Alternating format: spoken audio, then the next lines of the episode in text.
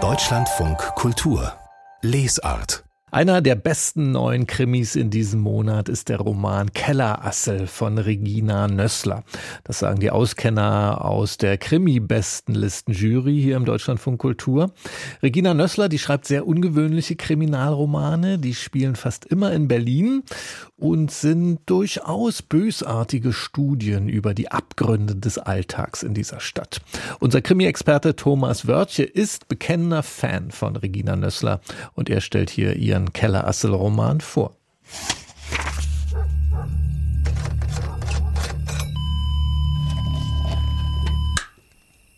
Neue Krimis. Keller Assel, der neue Roman von Regina Nössler, ist eigentlich eine Fortsetzung von Katzbach von 2021, aber man muss das nicht wissen. Das spielt keine Rolle. Die Hauptfigur ist Isabel Kepler, die sitzt in ihrer Souterrain Vulgo Kellerwohnung in der Katzbachstraße in Kreuzberg ist ökonomisch ein bisschen prekär, total ziemlich schräg aufgestellt, bisschen übellaunig, aber sie lebt ihr selbstbestimmtes Leben. Und jetzt ist Sommer 2021, es ist Hitze und Corona, die Stadt ist leer, neue Räume tun sich auf und insofern darf man sich nicht wundern, dass in diesen neuen Räumen auch mal eine Leiche anfällt.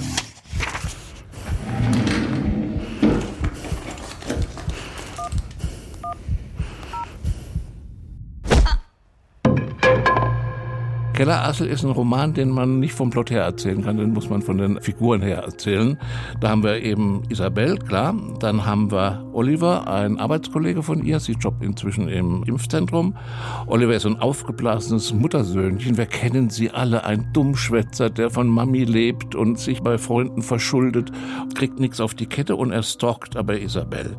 Dann haben wir hier Joachim. Das ist Isabels Sugar Daddy minus sechs, der sie immer einlädt zu schickem Essen Essen und er kauft auch Bilder von ihr, sie malt nebenbei. Und eines Tages rastet er völlig aus, schleift schon die Wohnung, weil es um Antonia geht. Und Antonia ist seine Tochter. Punkt. Ja, das ist jetzt nur ein kleiner Ausschnitt aus dem Figurenensemble von Keller Assel. Im Hintergrund tobt noch Matthias Baumann rum. Das ist der Mann, den Isabel erpresst, weil er vor Jahrzehnten einen Mord begangen hat. Und Isabel fordert Kohle von ihm und er belegt sich, wie er zurückschlägt. Und am Schluss ist einer tot.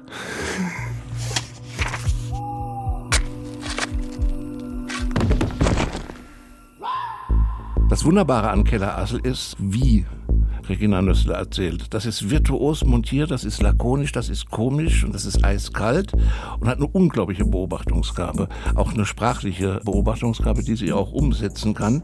Dieser ganze Wahnsinn aus einer wahnsinnigen Stadt in einer wahnsinnigen Zeit, den sie so erzählt, wäre völlig normal. Und das ist auch alles miteinander verzahnt, ist aber nie voraussehbar.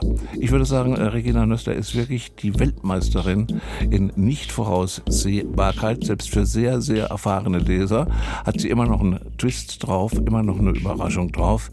Und deswegen gehört sie für mich zu den mindestens Top Ten der deutschen Kriminalliteratur.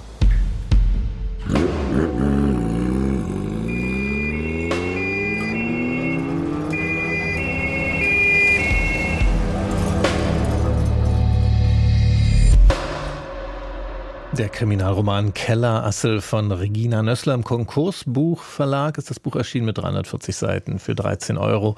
Ist das Buch zu haben und im November ist das jetzt neu eingestiegen auf Platz 9 unserer Krimi-Bestenliste. Die ganze Liste finden Sie auf unserer Website deutschlandfunkkultur.de und wenn Sie Fragen zu Krimis haben, dann schreiben Sie uns gern an krimi.deutschlandradio.de.